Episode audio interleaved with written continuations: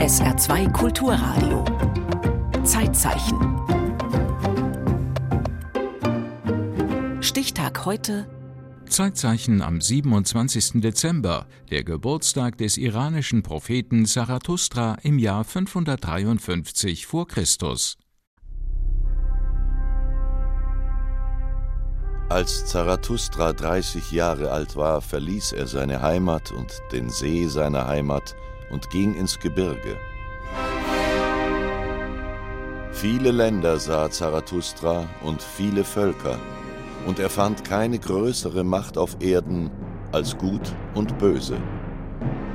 Also sprach Zarathustra. Durch den Philosophen Friedrich Nietzsche wird Zarathustra Ende des 19. Jahrhunderts in Europa bekannt. Als erster in der Geschichte hat Zarathustra im Kampf des Guten und Bösen das eigentliche Rad im Getriebe der Dinge gesehen. Zu Nietzsches philosophischem Epos komponiert Richard Strauss die Tondichtung Also sprach Zarathustra, die 1968 als Filmmusik eines der bekanntesten Science-Fiction-Filme weltweit berühmt wird. 2001 Odyssee im Weltraum. Aber wer war Zarathustra? Nietzsches Zarathustra hat mit dem historischen Zarathustra wie auch mit dem, was wir heute über die Religion wissen, eigentlich nichts zu tun. Sagt der Religionswissenschaftler Professor Manfred Hutter von der Universität Bonn. Ja, da gab es im alten Iran einen Propheten, der offensichtlich eine Weisheitslehre gebracht hat. Das stimmt natürlich. Also sprach Zarathustra. Die Religion Zarathustras gilt heute als älteste Offenbarungsreligion der Geschichte. Wann genau sie entstand, ist in der Forschung umstritten. Die Annahmen reichen von etwa 1000 vor Christus bis zu seinem möglichen Todesjahr 553 vor Christus. Anhand von wenigen geografischen Andeutungen wird man wohl Zarathustras Wirkungsort im Ostiran ansetzen, das heißt nach moderner Geografie östlich der Staatsgrenzen der heutigen Islamischen Republik. Iran etwa in Turkmenistan, Usbekistan, vielleicht Nordafghanistan. In vorislamischer Zeit wird der Zarathustrismus im Iran zur vorherrschenden Religion. Rund 1000 Jahre lang, bis zur islamisch-arabischen Eroberung des Iran im 7. Jahrhundert nach Christus. Heute gibt es nach Schätzungen weltweit allerdings nur noch rund 170.000 Zarathustrier. Wir feiern jetzt den 3759. Geburtstag von Zarathustra. Es gibt darüber ja unterschiedliche Auffassungen. So erzählt heute ein Priester am Zarathustra-Tempel von Isfahan über die Geschichte seiner Religion. Mit großer Wahrscheinlichkeit starb er bei Masai Sharif im heutigen Afghanistan, das damals zum antiken Persien gehörte. Wir wissen, er hatte eine Frau, drei Söhne, drei Töchter und er starb im Alter von 77 Jahren. Seine Lehren fasste Zarathustra als Gathas zusammen, Hymnen und Gesänge. Diese sind Teil des Avesta, unseres heiligen Buches.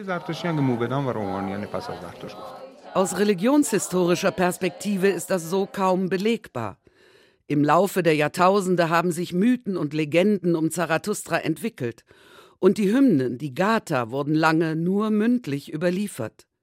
Sie könnten aber, wie Sprachwissenschaftler vermuten, schon im dritten Jahrhundert vor Christus vereinzelt in Schriftform vorgelegen haben, bis sie schließlich im Avesta, im Heiligen Buch, zusammengeführt wurden.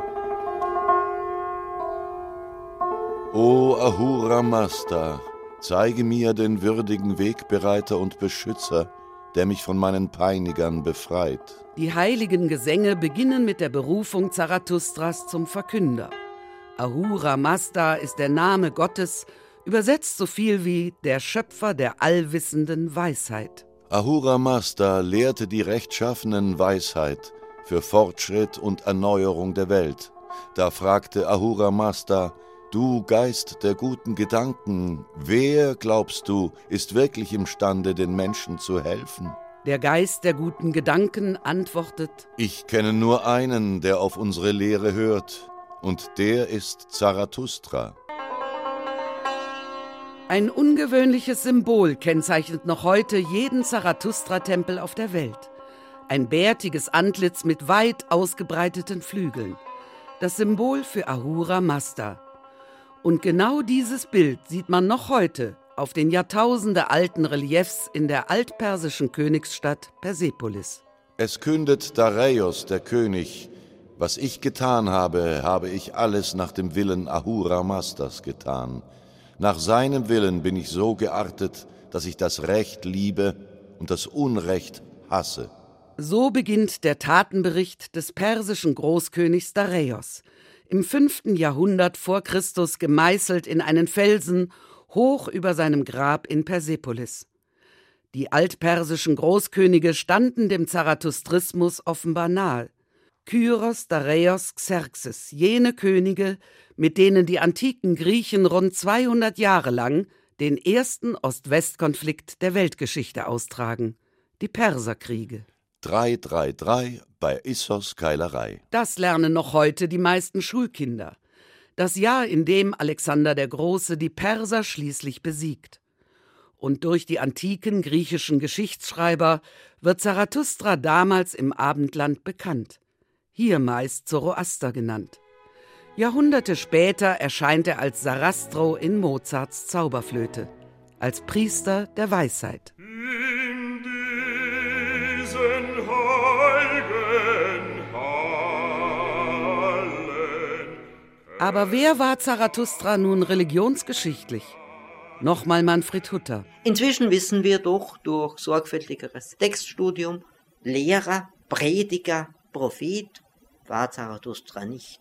Der war ein hochgebildeter Ritualspezialist. Religionshistorisch vollzieht sich offenbar mit Zarathustra vor rund zweieinhalbtausend Jahren langsam die Entwicklung vom Glauben an viele Götter zum Monotheismus, dem Glauben an einen Gott. Hier habe ich einen Priester, der offensichtlich im Ritual Reformen durchgeführt hat, auch in der teilweisen Wertung von Gottheiten, das zeigt, hier setzt ein Umdenken ein, in dem eben die Kluft zwischen dem großen Gott Ahura Mazda und den anderen Göttern immer weiter auseinander geht. Ein weiser Schöpfergott steht nun an der Spitze. Die übrigen Götter werden zu Engeln herabgestuft, genauer zu geistigen Eigenschaften. Die guten Gedanken, Harmonie und Ausgeglichenheit, Wahrhaftigkeit, Beherrschung des eigenen Willens. Diese guten Eigenschaften werden symbolisch verkörpert durch irdische Elemente.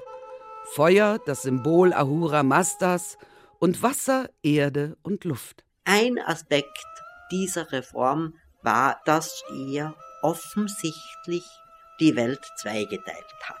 An der Spitze steht eben Ahura Mazda und ihm gegenüber steht Angra Mainyu, der Vertreter der Finsternis. Der eine ist der Ursprung des Guten der andere der des Bösen. Im Denken, Reden und Tun entscheidet sich der Weise zwischen beiden für das Gute. Gute Gedanken, gute Taten, gute Worte. So fasst Subin Mehta die drei Leitgedanken des Zarathustrismus zusammen. Der weltberühmte indische Dirigent ist heute in der Öffentlichkeit der bekannteste Zarathustrier. Unsere Religion hat diese dreifache Kredum schon über 1000 Jahre vor Christus. Wir versuchen, nach so etwas zu leben. Es gelingt uns nicht immer. Subin Mehta gehört zu den in Indien lebenden Parsen, Perser, die außerhalb des Iran heute die größte Gruppe Zarathustrier bilden, rund 60.000. Nachfahren jener Zarathustrier, die ab dem 7. Jahrhundert als Händler und Kaufleute von Persien nach Indien auswanderten.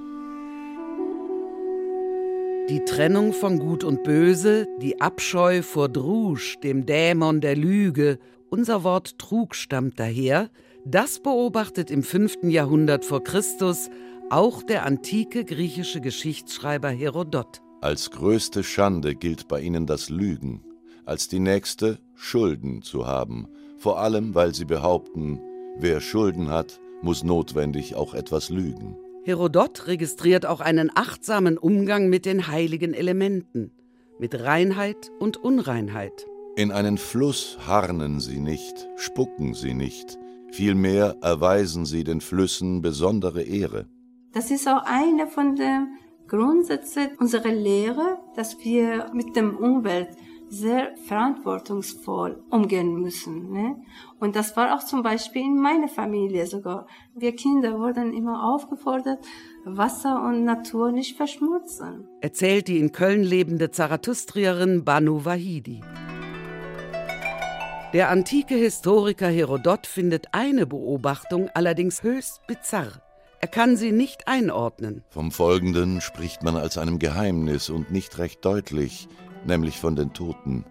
Der Leichnam eines Persers wird nicht eher bestattet, als bis ein Aasvogel oder Hund an ihm gezerrt hat. Die Grundidee der Leichenaussetzung besteht darin, die Erde darf nicht verunreinigt werden, auch nicht durch Leichenfäulnis, Spielplatz der wiedergöttlichen Mächte, die sich an der Leichenfäulnis erfreuen, dass die nicht in die reine heilige Erde, in das Grundwasser eingehen. Einsam in der Wüste entstanden deshalb die Türme des Schweigens, auf denen man die Toten nackt den Geiern darbot, die das unreine Fleisch von den Knochen fraßen. Allerdings sind die Türme seit dem frühen 20. Jahrhundert nicht mehr in Gebrauch. Es wird erzählt, weil die Geier ausblieben. Die Lösung Betonsarkophage, Betontröge, indem man eben jeden Leichnam in einen Trog einbetoniert und damit sehen Sie schön in Reih und Glied nun in Jast oder in Teheran, in Kerman, die zoroastrischen Friedhöfe. So der Religionswissenschaftler Manfred Hutter. Durch Zarathustra entwickelt sich auch der Gedanke, dass nicht allein die Götter das Schicksal bestimmen, sondern der Mensch selbst die Wahl trifft für ethisches und gegen unethisches Verhalten. Hier verändert sich Religion, was nach unserer Kenntnis erstmals durch Zarathustra in der Religionsgeschichte auch das Schicksal nach dem Tod bestimmt. Dass ich mein Jenseitsschicksal durch meine Lebensführung beeinflussen kann. So haben es auch heute noch die Köln-Bonner Zarathustrier Amir Mills und Nasserin Keshawarsi von ihren Eltern gelernt. Jeder ist für sein Denken, für sein Handeln selber verantwortlich. Meine Eltern haben uns beigebracht, dass wir halt selbst diese drei Säulen, gutes Denken, gutes Handeln und gutes Sprechen ausüben sollen. So wurden wir halt erzogen. Bibun hat immer gesagt, überleg dir das, was würdest du machen, in welche Richtung, ja, so wurde uns die Lehre Zarathustras nahegebracht. Für die wenigen Zarathustrier heute ist die rituelle Situation vor allem in Europa äußerst schwierig. Es gibt kaum noch Priester, ein Beruf, der traditionell seit Jahrtausenden vom Vater auf den Sohn vererbt wird. Also in Deutschland gibt es jetzt keinen, aber in Europa gibt es in Schweden, ist einer, in England haben wir welche. Der einzige zarathustrische Feuertempel Europas, in dem das ewige Feuer, das rituelle Symbol Ahura Mastas brennt, befindet sich in London. Da bleibt halt eigentlich keine andere Möglichkeit, dass jeder halt für sich betet in dem Ort, wo er sich halt wohlfühlt. Aber halt Feuerstätte haben wir hier leider nicht. Die wenigen Zarathustrier in Deutschland leben ihren Glauben in privaten Festen und Feiern. Ein Widerhall der einst den iranischen Raum beherrschenden Religion Zarathustras findet sich noch heute im iranischen Taschenkalender, der drei Tagesdaten ausweist. Den Tag des islamischen Mondjahres, des europäisch-gregorianischen Kalenders und des zarathustrischen Sonnenkalenders. Und auch das jährlich von Iranern und Kurden auf aller Welt gefeierte Norus, Neujahrsfest am 21. März, erinnert an die Religion Zarathustras. O Ahura Mazda, deine spirituelle Herrschaft wird dem Einfachen und Andächtigen helfen, in Frieden und Glück richtig zu leben. Also sprach Zarathustra.